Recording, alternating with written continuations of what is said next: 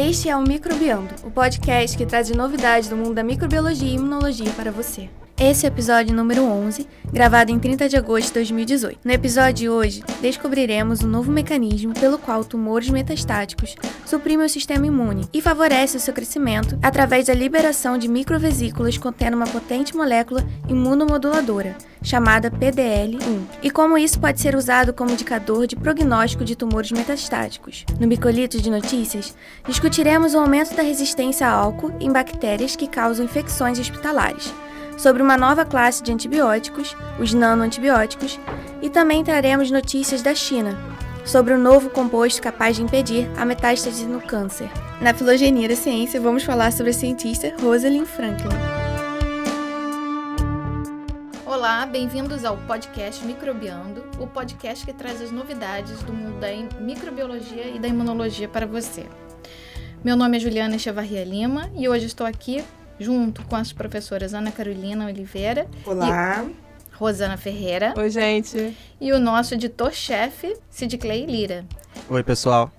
Para trazer as principais informações da imunologia para vocês. E da micro, não? Também. o artigo que a gente vai discutir hoje foi publicado na revista Nature desse mês de agosto. Está praticamente saindo do forno. O trabalho mostra como as células de um tumor metastático liberam microvesículas que são capazes de causar imunossupressão.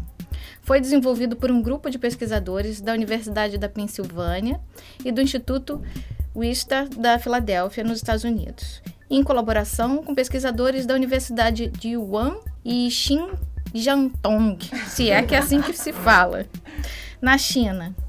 E o trabalho é intitulado Exosomal PDL1 Contributes to Immunosuppression and is Associated with Anti-PD1 Response, ou seja, a PDL1 presente em exossomos contribui para a imunossupressão e está associada à resposta anti-PD1. Esse assunto é muito interessante e nos ajuda a entender por que alguns tipos de câncer são tão agressivos, além de contribuir muito para o aperfeiçoamento da imunoterapia antitumoral. Bem, todas as células do corpo liberam mini vesículas, que também são chamadas microvesículas. Essas microvesículas, elas podem ser classificadas segundo o seu tamanho, e aquelas com diâmetro entre 40 e 100 nanômetros são chamadas de exossomos.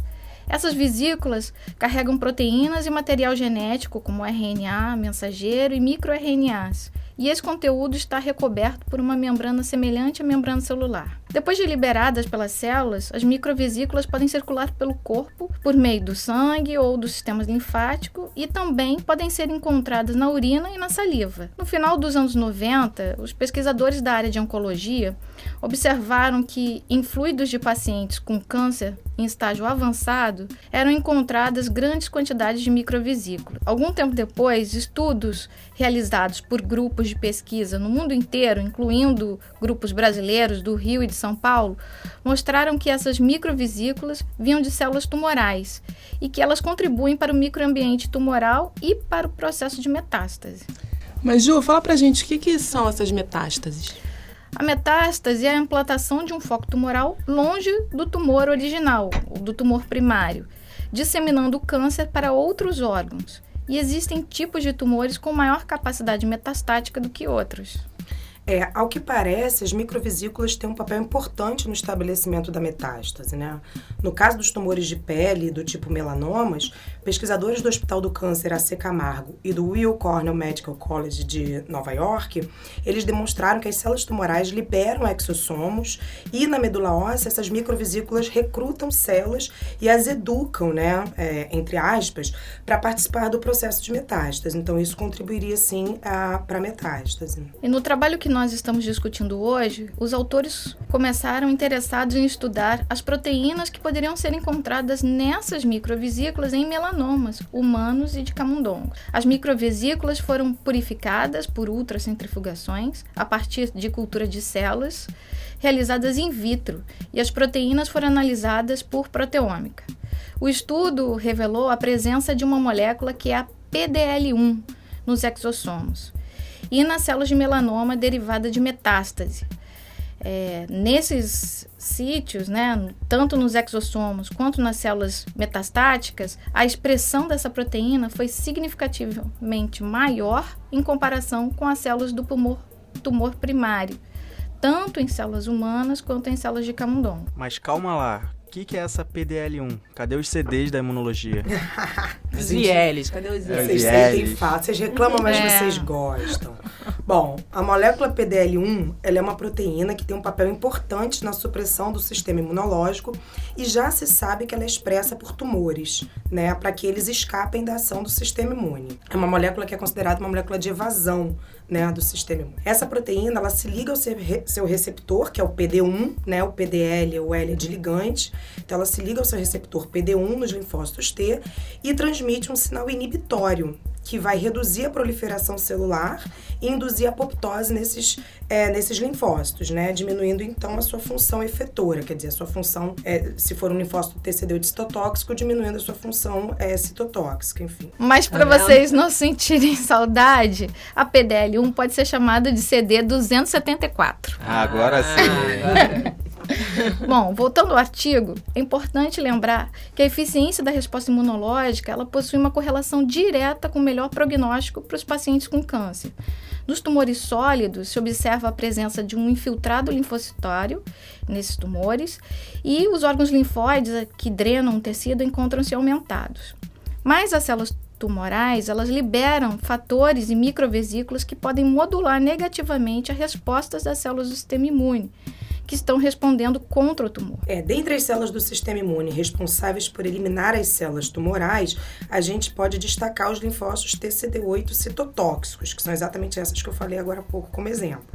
Esses linfócitos, uma vez ativados, eles podem expressar alto, altos níveis né, do receptor para a proteína PDL1, que é o PD1, conforme nós já falamos. E essa interação ela vai suprimir a atividade dessas células e, consequentemente, facilitando o crescimento do tumor. A expressão da PDL1 nas células tumorais, ela é aumentada em resposta à citocina é, interferon gama, que é secretada por linfócitos ativados. O tratamento com interferon gama aumentou drasticamente os níveis da PDL1 nos exossomos secretados pelas células do melanoma. E, além disso, a proteína apresentou maior força de ligação pelo seu receptor. Mas será que esse aumento da proteína imunossupressora também pode ser visto em vivo? Sim, esse foi o próximo passo deles. Eles estabeleceram um modelo de xenoenxertos de melanoma humano em camundongos do tipo nude. Esses animais não apresentam linfócitos T e por isso não rejeitam transplante de órgãos, tecidos ou células de outros animais, inclusive humanos. Assim, os pesquisadores inocularam as células do melanoma humano, WM9, nos camundongos nude. E após 30 dias, o sangue desses animais foi coletado para a purificação dos exossomos e a sua análise. Eles identificaram a presença da PDL1 nos exossomos de camundongos portadores dos xenos enxertos de melanoma humano, mas não nos animais controle. Além disso, o nível maior da PDL1 exossômica circulante foi correlacionado positivamente ao tamanho do tumor. Então, quanto maior o tumor, maior a quantidade da PDL1 encontrada nos exossomos. É, anteriormente já havia sido mostrada a presença da proteína PDL1 circulante em amostras de sangue de pacientes com melanoma. Né? E estudos mais recentes sugerem que a presença da PDL1 em vesículas se correlaciona com o grau de malignidade dos tumores é, de cabeça e pescoço, assim como glioblastomas. Mas ainda não existia nenhum estudo em pacientes com melanoma, né? Então, a, os autores purificaram exossomos a partir do plasma de pacientes com melanoma e avaliaram a expressão dessa PDL1. E o nível de PDL1 nos exossomos foi significativamente maior em pacientes com melanoma metastático do que em doadores saudáveis é, sem tumor. É, e depois de confirmar a presença da proteína em vivo, os pesquisadores quiseram avaliar se essa PDL1 presente nos exossomos também apresentaria atividade supressora. Então, primeiro eles observaram por microscopia de fluorescência com focal que os linfócitos T citotóxicos interagem fisicamente com esses exossomos obtidos das células de melanomas.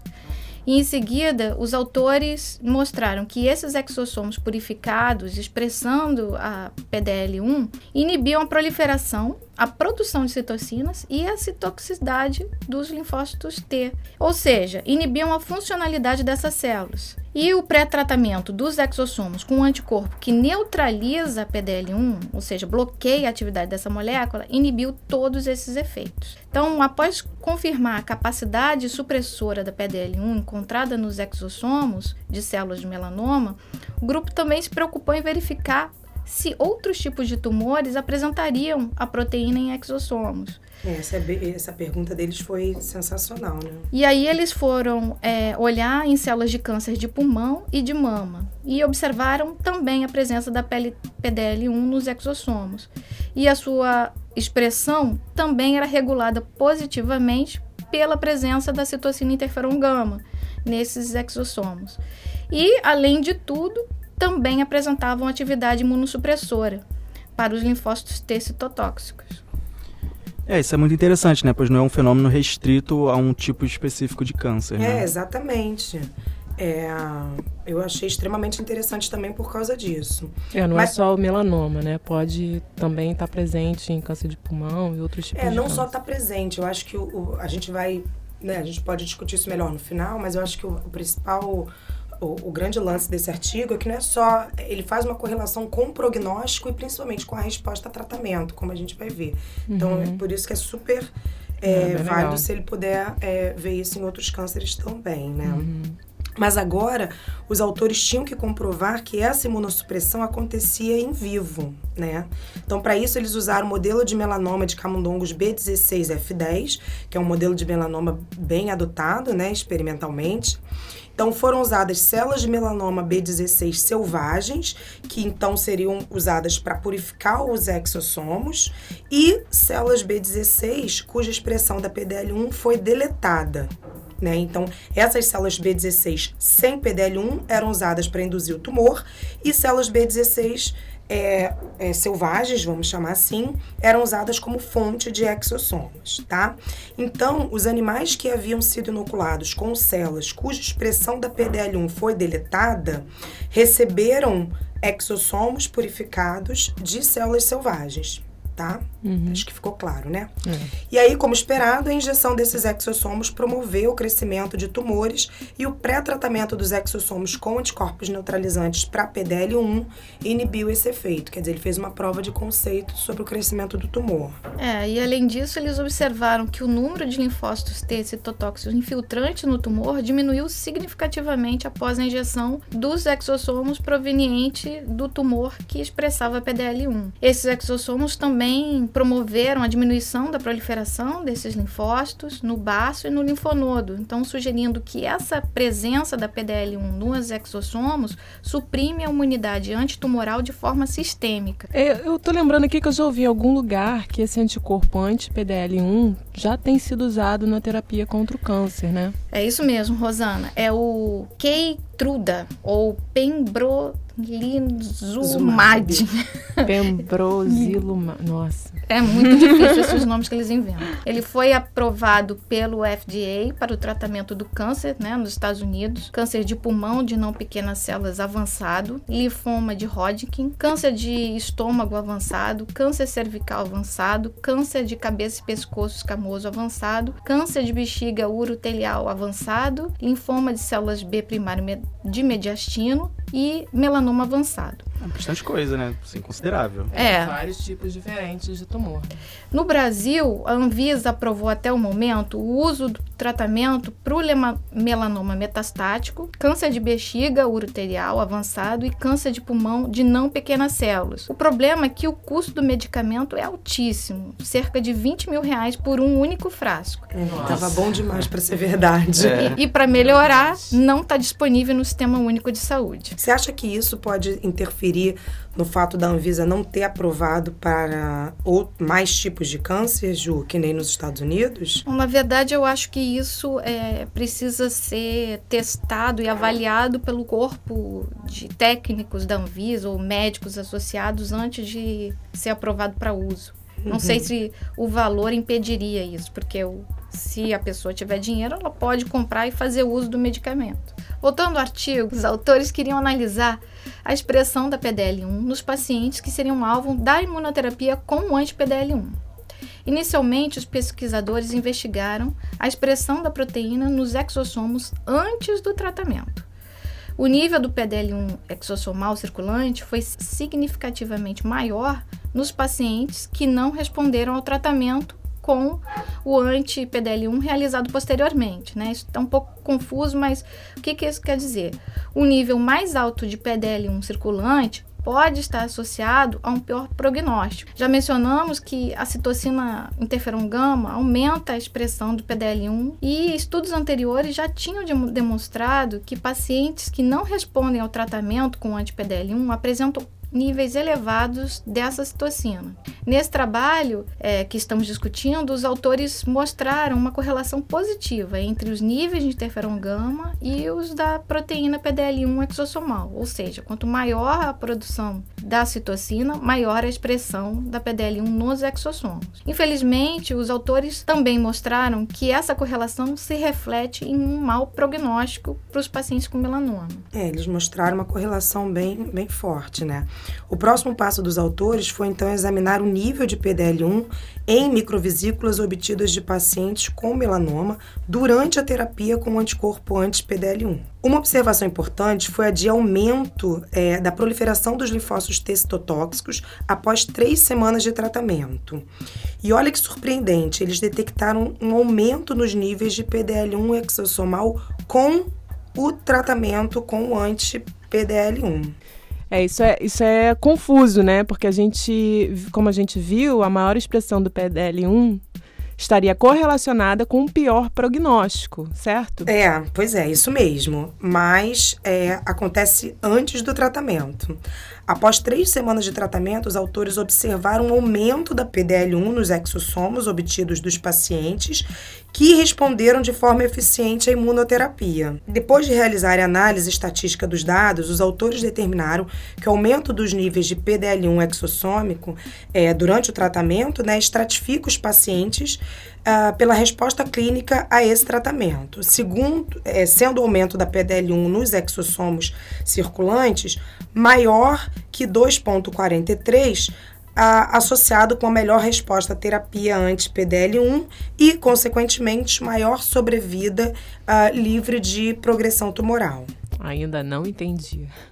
Vocês entenderam? Como é que o tratamento com o anticorpo é, aumenta porque, a Na verdade, o que, que eles fizeram? Eles analisaram é, o, os mesmos pacientes antes e depois. Uhum. Então, aqueles pacientes analisados antes, eles do tratamento, eles observaram que aqueles que tinham uma maior expressão da PDL1 nos exossomos eram os que tinham pior prognóstico. Uhum.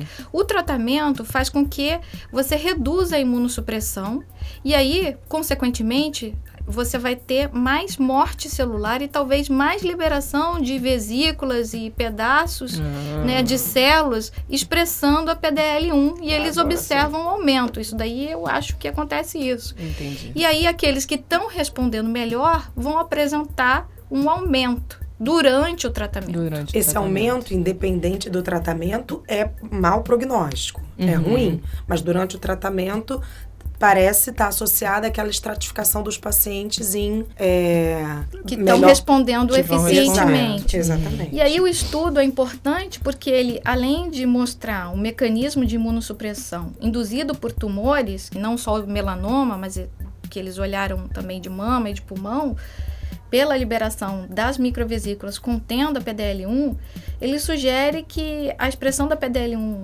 exossômica ela pode ser usada como um biomarcador para momentos diferentes da doença.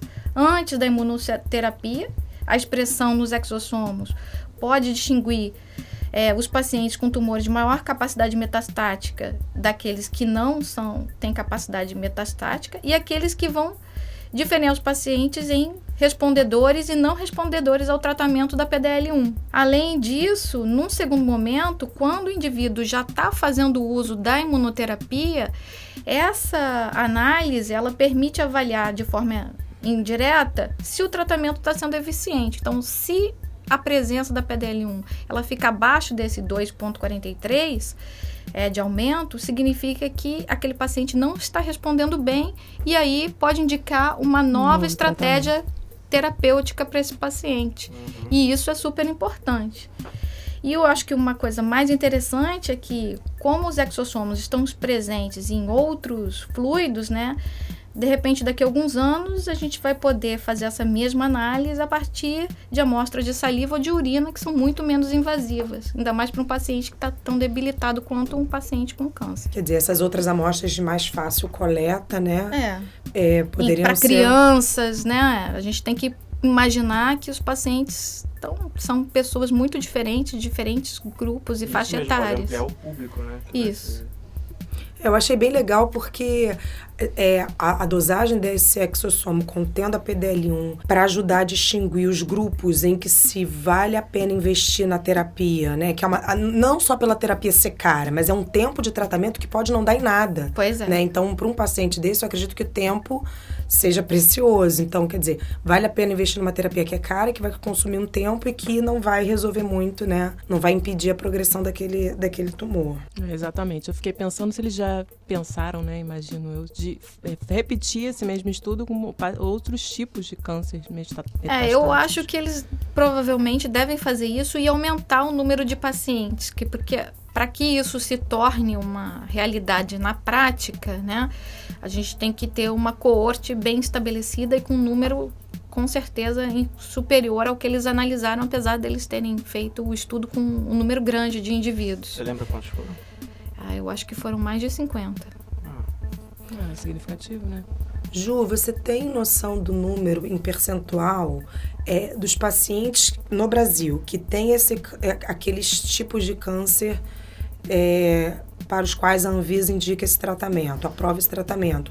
Então, desses diagnosticados, quantos por cento de fato tiveram acesso a esse tratamento?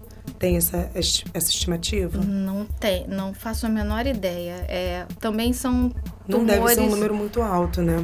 A Não Anvisa, deve, não deve Anvisa liberou para trata, pra tratamento de tumores bastante agressivos. Não são os tumores de maior prevalência. Não. Os maiores prevalentes são câncer de próstata, de mama e de, de colo do útero. E acho que seguido de intestino. É o de pele também, eu acho o que de- é comum, é, mas não, não, melanoma, sim, né? É, de pele não melanoma. Eu também achei aí. que o pulmão É. tivesse no top 3. Não, eu acho que o, pul- o pulmão não tá no top 3, não. Eu acho No que entre, entre os. É, é, talvez.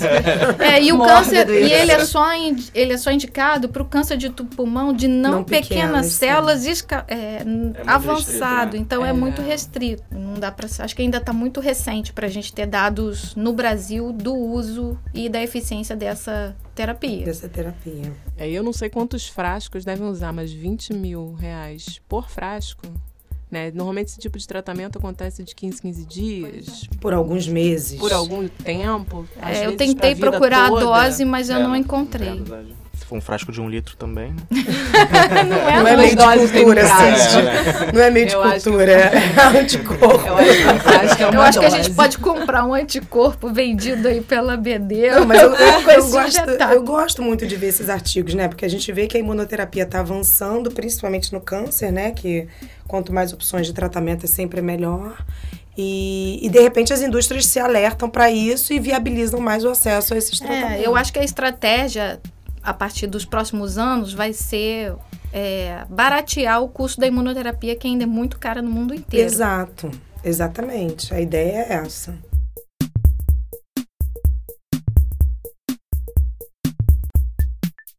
Olá, podcasters. Eu sou o Cid Clay Lira e esse é mais um Microlitros de Notícia. Hoje estamos aqui com o Wesley e ele tem uma notícia sobre o aumento da tolerância de bactéria hospitalar a desinfetantes à base de álcool. É isso mesmo? A bactéria resistente ao álcool? É, exatamente. Infelizmente, mais uma espécie bacteriana conseguiu se adaptar para resistir a um grande aliado que nós temos contra as infecções hospitalares. Como assim mais uma? Então não é a primeira vez que isso acontece? É, na verdade, não.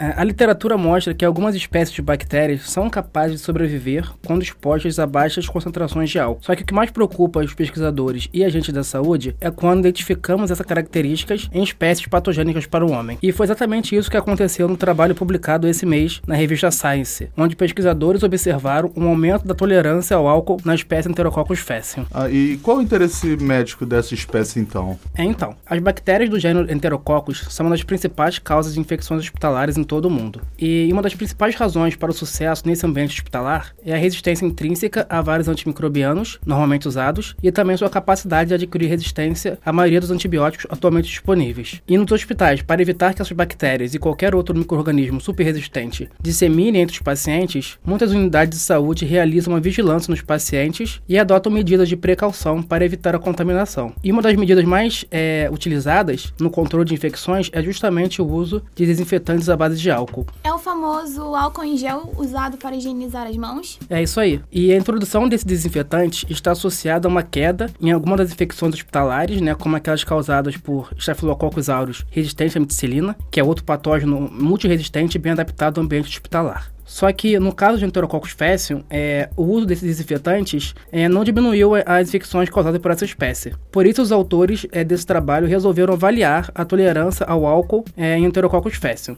Então, eles analisaram 139 amostras dessa bactéria, coletada entre 1997 e 2015, de dois hospitais em Melbourne, na Austrália, e observaram que as amostras isoladas após 2010 foram 10 vezes mais tolerantes à morte por álcool do que os isolados mais antigos. Ou seja, essa espécie foi se adaptando, devagarzinho foi se adaptando a esse novo ambiente, né? Eles testaram alguma marca ou concentração específica desses desinfetantes?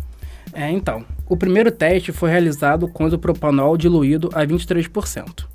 E depois que eles diferenciaram as amostras que foram capazes de tolerar essa concentração, eles desenvolveram um modelo de transmissão em camundongo. Então o que eles fizeram foi contaminar a gaiola de camundongos com uma amostra isolada de 1998, que era mais sensível ao álcool, e uma amostra de 2012, que era mais tolerante. Depois eles fizeram a limpeza dessas gaiolas com isopropanol a 70%, que é a concentração da maioria dos desinfetantes comerciais. É, assim, eles viram que a amostra de 2012 também foi mais resistente a esse processo de desinfecção e colonizou o intestino de camundongos mais do que a amostra de 1998. Nossa, isso é muito interessante, mas também é muito preocupante. Eles descobriram as causas por trás dessa tolerância? Então, eles procuraram por alguma assinatura no genoma dessas bactérias que explicasse essa adaptação, e observaram que as amostras mais tolerantes ao álcool acumulavam mutações em genes envolvidos na absorção e metabolismo de carboidratos. Então eles confirmaram essa hipótese criando bactérias mutantes para esses genes específicos e observando que esses mutantes realmente apresentavam uma tolerância maior ao álcool. Será que eles fizeram o postulado molecular de Core, que falamos nos episódios atrás? É, sim, pegaram a ideia do nosso podcast. Eu também acho, hein? Enfim, no final, os autores falam da importância de testar essa tolerância de Enterococcus faecium em outros hospitais ao redor do mundo. E também reforçam que é essencial otimizar os protocolos para a desinfecção, assegurando que o tempo de exposição adequado e o volume suficiente do produto sejam utilizados. Eles também discutem que é importante considerar as várias formulações para os produtos de limpeza à base de álcool, como aquelas espuminhas e os géis, porque eles têm uma eficácia variável e geralmente reduzida quando comparado com o líquido. Por fim, eles falam que é importante manter a vigilância em todas as áreas do hospital, não só naquelas de alto risco, e adotar medidas rigorosas para evitar o contato, principalmente durante o surto com cepas emergentes. Tudo isso né, para evitar a contaminação cruzada. É, todo cuidado é pouco contra essas bactérias resistentes, principalmente no ambiente hospitalar. É muito legal, Wesley. E, e os enterococos de volta ao nosso podcast, né? Nós já discutimos os enterococos no episódio, você lembra? Assim, Eu foi o dois acho ou que três? foi o 2. É, né? Nós que foi o falamos de dois. e- enterococos galinário. Isso. É, legal. E eu achei legal esse trabalho aqui que eles fizeram a trajetória do, da resistência, né? Desde 1998 até 2012 e eu acho que até mais recente também, né? Que o trabalho é desse Sim, é, ano, eles pegaram a amostra desde 2015. desde 2015. É, o trabalho foi publicado agora nesse mês de agosto. É muito legal, muito legal. Bom, e como as bactérias estão mais resistentes ao álcool, a Isabela trouxe uma notícia sobre uma nova alternativa para combater bactérias multiresistentes. É isso aí! Um grupo de pesquisadores do Centro Nacional de Pesquisa em Energia e Materiais, localizado em Campinas, trabalhou em uma estratégia alternativa para o combate às bactérias que apresentam resistência a muitos antimicrobianos. São os nanoantibióticos. Nossa, que incrível, hein? E essas bactérias multiresistentes têm causado muita dor de cabeça por aí. Demais da conta. E é por isso que esse trabalho é tão legal e importante. Ele foi publicado em 2017 na revista Scientific Reports do grupo Nature e demonstrava que nanopartículas feitas de prata e sílica, revestidas com uma camada de antimicrobiano, foram eficazes no combate a cepas mais resistentes de Escherichia coli. Cara, muito maneiro. Mas ele causa algum efeito colateral para nós? Não, não. Além da eficácia contra essas cepas mais resistentes, esse nanoantibiótico se mostrou atóxico para as células humanas, o que é um passo importante para o desenvolvimento e aplicação dessas nanopartículas na saúde. Mas caso estejam pensando que esse trabalho surgiu de um dia para o outro, estão pensando errado. Estudos desse mesmo grupo têm sido feitos desde 2010. Nesses estudos foi demonstrado como é essa interação das nanopartículas com as bactérias e como essas nanopartículas são capazes de fixar a substância antimicrobiana em sua estrutura. Eu tenho uma pergunta. De onde surgiu essa ideia de usar prata e, e sílica? Bom, a prata ela foi escolhida para esse tipo de experimento, pois ela já é conhecida por ser eficaz no combate às bactérias. A morte desses micro-organismos em função da prata ocorre quando há liberação dos íons presentes nesse metal. Porém, esses íons que são liberados têm uma alta citotoxicidade, fazendo com que o ataque seja em todas as células. E aí é por isso que a sílica está presente. A sílica reveste essas nanopartículas e permite uma modificação adicional da superfície, e isso faz com que aumente a biocompatibilidade deste material. Já sinto até um alívio sabendo que tem uma galera aí trabalhando para tentar resolver os problemas de resistência bacteriana, né? Poxa, nem fala. Mas e os resultados? Quero saber dos resultados. Opa, então vamos ao que importa. Entre as cepas suscetíveis de Escherichia coli, os resultados mostraram que essas nanopartículas são tão eficazes quanto ao antimicrobiano administrado de maneira convencional alcançando um resultado de 100%. Contra as cepas resistentes, apenas o nanoantibiótico mostrou resultado positivo. O efeito combinado da prata com o nanoantibiótico foi mais duradouro. Até 5 horas depois do início da incubação, o índice de morte chegou próximo a 100%. É, e quando podemos começar a usar esse nanoantibiótico? Já tá vendendo na Pacheco? Tenhamos calma. É muito importante lembrar que esse estudo foi realizado in vitro e antes de qualquer aplicação na comunidade é necessário que seja feito o mapeamento em vivo. Além disso, é importante que sejam realizados estudos toxicológicos desses antibióticos para que eles sejam usados com segurança. Por isso é importante o um investimento nos estudos e um olhar especial para os pacientes que podem ser ajudados com essa nova ferramenta. O Denner preparou uma ótima notícia sobre um composto capaz de deter metástase e o Cid vai falar um pouquinho sobre essa notícia pra gente hoje. No dia 22 de junho desse ano, foi publicado na revista Nature um estudo que fala a respeito de uma molécula capaz de impedir a movimentação de células cancerígenas, ou seja, um composto capaz de deter a metástase. Só para relembrar, o câncer é o nome dado ao crescimento desordenado de células que se dividem rapidamente e tendem a, ter, a ser um, muito agressivas e incontroláveis. Bom, essas células invadem tecidos, órgãos e apresentam aumento na sua motilidade, o que leva, o que leva ao desenvolvimento dessa metástase. Você falou que metástase é a movimentação de células cancerígenas. Então, o câncer pode chegar a outros locais? Pode sim. É, a metástase é quando as células cancerígenas elas se espalham além do órgão primário para outras partes do, do corpo. É, a movimentação dessas células para os órgãos distantes e, e sua consequente destruição é a principal causa de morbi morbidade e mortalidade associadas doen a doenças. É, então, o câncer pode chegar a outros, a outros lugares, outros órgãos, tecidos do nosso corpo. É, e muitos tratamentos contra o câncer visam matar as células malignas, mas elas não importam muito é, com impedir que elas cheguem a outros sítios do corpo. É, e quando órgãos vitais são atingidos, o tratamento já não é muito eficaz, né? E o paciente acaba falecendo.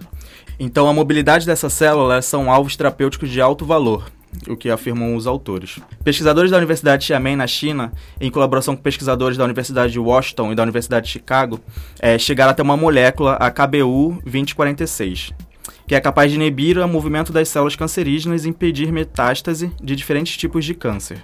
Mas de onde veio essa molécula?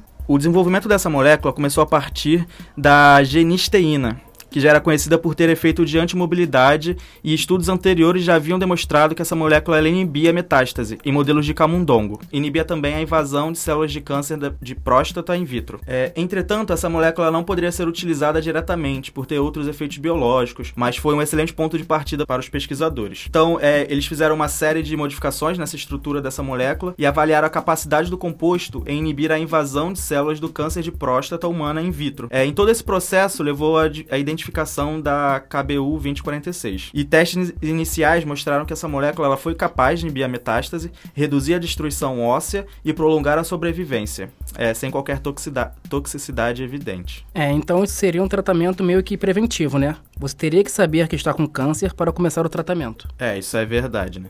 É, entretanto, diversas metodologias que estão em desenvolvimento prometem um diagnóstico mais rápido e até mesmo de rotina para diversos tipos de câncer, como aquele de detecção de marcadores de sangue que virou notícia uns meses aqui atrás, no, no microlitros.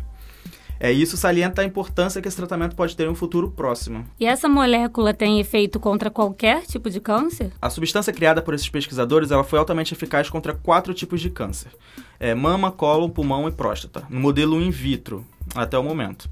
Os pesquisadores, então, eles pretendem testar essa substância em humanos, mas aí precisam mais ou menos dois anos e 5 milhões de dólares. Só isso só. Eita.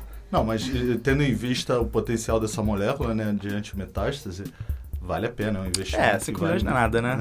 Vale pra quem quer, pena, é. é. Também acho que vale a pena. Tem, é, tem uma frase em relação a esses 5 milhões de dólares, parece muito dinheiro, né? Mas tem uma frase, eu não, vou, lem- não tô lembrando agora quem é o autor dessa frase, um pesquisador americano. E o, o- professor Gerson Lima, que foi o diretor da FAPERJ, costuma citar muito essa frase, que é se você acha pesquisa cara, experimente a doença. Ou se você acha ciência cara, experimente a doença. Isso é verdade, né? É. Porque na doença, quando pega todo mundo, vai gastar muito mais. Oh, pois é. saúde pública. Isso aí.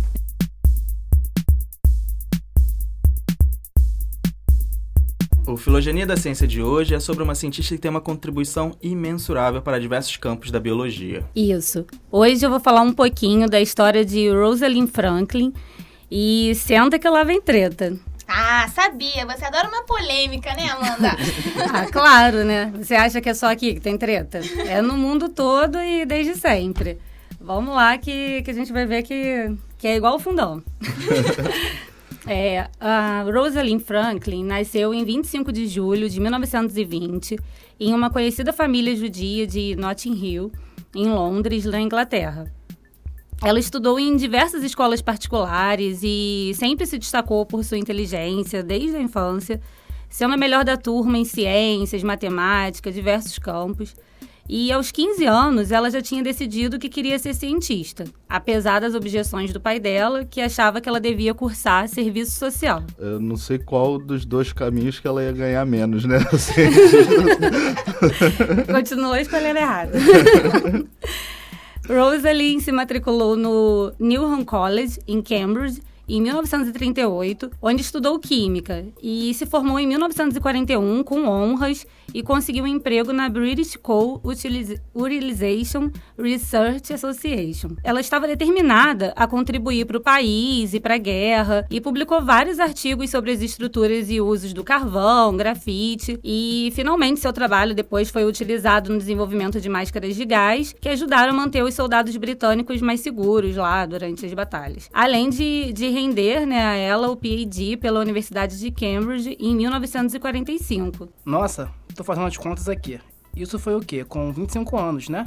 Pois é, mas calma que, que continua, né? A gente fica assim, com vontade de cortar os pulsos, né? Em 1947, Rosalind se mudou para Paris para trabalhar com Jacques Merrin no aperfeiçoamento da ciência da cromatografia de raio-x. E foi essa expertise obtida, né, que depois vai ser determinante lá na frente para o estudo do DNA. Ela estava muito bem em Paris, sentindo que estava tendo seu espaço na pesquisa, mas no entanto, em 1951, ela meio que relutante acabou decidindo que era necessário voltar a Londres para conseguir avançar na sua carreira científica. Sinceramente, ela deve se arrepender até hoje de ter ido, mesmo lá do outro lado. Por quê? Você vai ver já já. E todos nós acho que nos arrependeríamos. Ela voltou para Londres e começou a trabalhar no laboratório do King's College. Lá, o espaço e a receptividade foram bem diferentes do que ela tinha tido em Paris. Ela descobriu que esperavam que ela trabalhasse de assistente e no porão. Além disso, teoricamente, ela deveria deixar o prédio para almoçar todos os dias, porque as mulheres não eram permitidas no refeitório da faculdade. Ela ficou bem irritada com, com todo esse contexto, com tudo isso, mas ela bateu de frente e seguiu. Ela assumiu o comando do laboratório com a sua eficiência habitual, orientando o estudante de pós-graduação Ray, Raymond Gosling a fazer os refinamentos necessários para os equipamentos de raio-x. E aí ela e Gosling estavam progredindo bastante no estudo do DNA quando Morris Wilkins, é, outro cientista sênior, voltou de suas férias e ficou chateado ao saber que a assistente feminina dele, que ele esperava né, estar trabalhando para ele,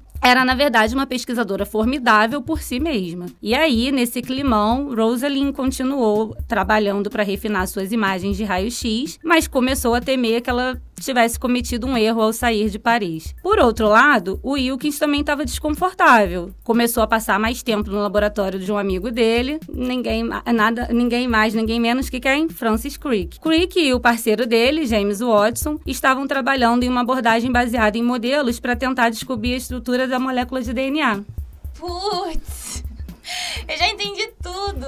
Esses não são o Watson, o Crick, os caras do DNA? Pois é, eles mesmos, né?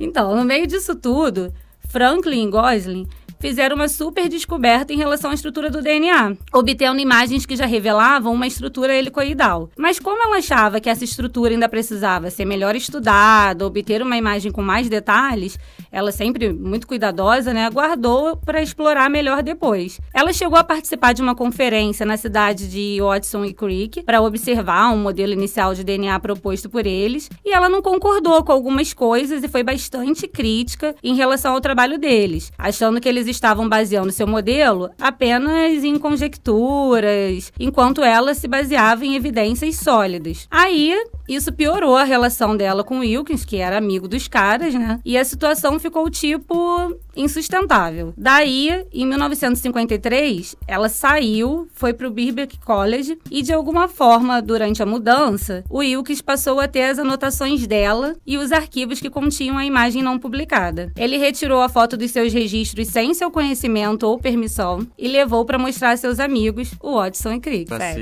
E aí, vocês já imaginam, né? O restante. A imagem era a prova que faltava para eles entenderem os seus achados e confirmar a estrutura do DNA.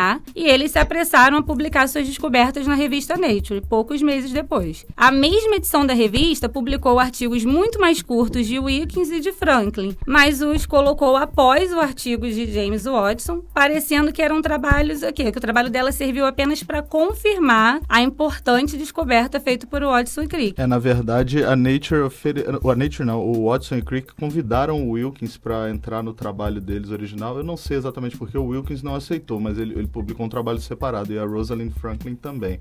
Mas como você disse, os achados dela foram assim essenciais para que eles chegassem realmente na molécula de DNA como na verdade era peça-chave não peça uma coisa acessória né? Então os uh, os achados da Rosalind o Watson e Crick eles tinham um modelo onde eles achavam que os açúcares né da cadeia de DNA ficavam voltados para dentro da molécula e as bases nitrogenadas voltadas para fora e ao contrário né? Isso foi o que a Rosalind viu com a com a análise dela de cristalografia é, e aí, enquanto isso, é, ela acabou, né, saiu de lá e te, tinha uma condição de, para ela sair de lá, não continuar trabalhando com DNA. E ela foi estudar partículas de vírus, um campo no qual ela também fez importantes descobertas do vírus do mosaico do tabaco, da polio, formando bases da virologia moderna. Ela era pouco boa, né? E ela morreu em 16 de abril de 1958 de câncer de ovário possivelmente causado por sua extensa exposição à radiação durante o trabalho de cristalografia de raio-x.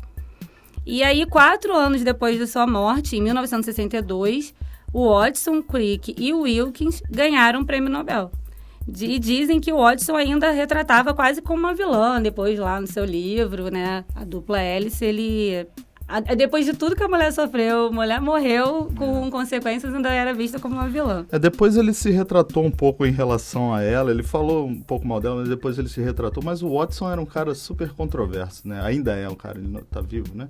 Ele é um cara super controverso, já deu diversas declarações uh, que trouxeram muitos problemas para ele, inclusive em relação a Uh, ele fez correlação entre inteligência e raça, fazendo declarações meio racistas. É, graças a isso, ele perdeu o posto dele de comando no Cold Spring Harbor Laboratory. Então, ele é, assim, cientificamente é um cara um gênio, muito inteligente, mas como pessoa, como pessoa é, tem, tem suas dúvidas aí a respeito. E aí, assim, há poucos anos que a contribuição de Rosalind Franklin foi reconhecida e honrada, e aí hoje há muitas novas instalações, bolsas de estudo, bolsas de pesquisa, né, especialmente aquelas destinadas às mulheres, que estão sendo nomeadas em sua homenagem. Nossa, eu tô chocada. Isso aí foi treta seríssima. É, pois é, né? Na verdade, é isso que a gente estava comentando aqui. Ela foi a peça-chave nessa descoberta. É, é, podiam ter trabalhado juntos e, e ela, sem dúvida, fez a, a foi a que deu o pulo do gato, mas ela ficou totalmente secundária na história. E tudo feito de maneira consciente por parte das outras pessoas, né? E, obviamente, no meio disso tudo, ela ficou, sei lá, no mínimo chateada. E aí dizem que ela chegou uma época que, é, alguma, quando você vai procurar sobre ela, alguns documentos, alguns livros retratam ela como a dama negra. A mulher devia estar super de mau humor, com toda a razão, né? E devia estar pensando, por que, que eu saí de Paris? É, chateada é pouco, né? Ela devia estar. Deve estar muito Raiva de todo mundo. Ela perdeu. Não, não devia ser nada fácil ser cientista mulher naquela época, né? Você vê, as mulheres não podiam. Eu não sabia desse detalhe, não podia nem almoçar, almoçar no, refeitório, refeitório do prédio, né? Olha isso. E hoje, até hoje em dia, ainda a vida das mulheres, eh, não na só ciência. na ciência, em diversos campos, mas como esse é um podcast de ciências, né? Como a vida das mulheres na ciência não é fácil, né? Então, aqui no Brasil a gente tem a felicidade de de ter, por exemplo, um número quase equivalente, se não me engano, em algumas áreas até maior de mulheres na ciência, nas ciências biológicas, por exemplo, do que homens. Diferente de outros campos da física, matemática, é, mas, é, Leandro, mas, mas também é isso são que fazem pesquisa, né? Em cargos de, de poder é, ainda é reduzido. Eu ia né? comentar exatamente isso, é, que acaba sendo uma coisa até mais não sei, mais preocupante, porque você tem muitas mulheres fazendo ciência, Exatamente. mas quem está mandando não, é. chegam nos cargos Exatamente, altos, ainda que então... você tenha mais mulheres, é. ainda é um campo que você tem mais homens que chegam ao cargo de poder, isso é, não bate, né, Chefia, essas duas. Ainda são homens mandando em mulheres. Pois é, né, então... Bom, eu espero que a gente, nos, né, nos próximos anos, a gente consiga progredir nesse... É, aqui, aqui no Instituto é diferente, né? A diretora é uma mulher. É. Pesquisadora. No Instituto de Microbiologia. No Instituto de Microbiologia. Bom, pessoal, vou aproveitar para reforçar o convite para vocês para o segundo workshop On Inflammation 2018. A gente já falou aqui no episódio passado, agora só lembrando que as inscrições já estão abertas, uh, inclusive para submissão de resumos. Uh, lembrando que o workshop vai acontecer nos dias 22 e 23 de outubro e já estão em todas as mídias, em todas as redes sociais. Deem lá uma olhadinha. A programação está muito boa. As inscrições também estão abertas para a 24ª Semana de Microbiologia Imunologia, que acontece aqui no Instituto de Micro, na FRJ. Esse ano vai acontecer entre os dias 15 e 19 de outubro e as inscrições podem ser feitas pelo site do, do Instituto. E esse ano estão de graça, então aproveitem. Graça? Oh, opa! De graça? De graça, de graça. Demorou. Ah, vale a pena ressaltar, desculpa, esqueci de falar, né? O, o workshop Uniflamation, ele é organizado pela UF, não é de graça, mas é muito, é uma taxa simbólica é para a gente conseguir organizar. Temos pesquisadores internacionais, vários de fora do Rio de Janeiro, e ele é organizado pela UFRJ, conta com o apoio de várias pós-graduações, tá bom? Valeu. Bom, esse foi mais um Microbiando. Muito obrigado pelos downloads e nos enviem dúvidas e perguntas, sugestões, críticas, é, coraçãozinho, qualquer coisa. Bilhetinho, o que vocês quiserem. Pro e-mail microbiando@micro.frj.br. Vocês podem encontrar mais sobre os assuntos que falamos no site Ciência Explica microbiando.com.br, além de muitos outros assuntos e eventos. O podcast Microbiando tem o apoio do Instituto de Microbiologia Professor Paulo de Góes e do Instituto de Biofísica Carlos Chagas Filho e também da Fundação Oswaldo Cruz, além da Sociedade Brasileira para o Progresso da Ciência, da Sociedade Brasileira de Imunologia, da Sociedade Brasileira de Microbiologia e do site de divulgação científica A Ciência Explica. Esse episódio foi produzido por Hugo Marins, no Notem, é, do Núcleo de Novas Tecnologias e Mídias do Instituto de Biofísica Carlos Chagas Filho, e a trilha sonora do Microbiando foi produzida por Daniel Vasques. Tchau, gente. Tchau, tchau. tchau até tchau. a próxima. Até a próxima.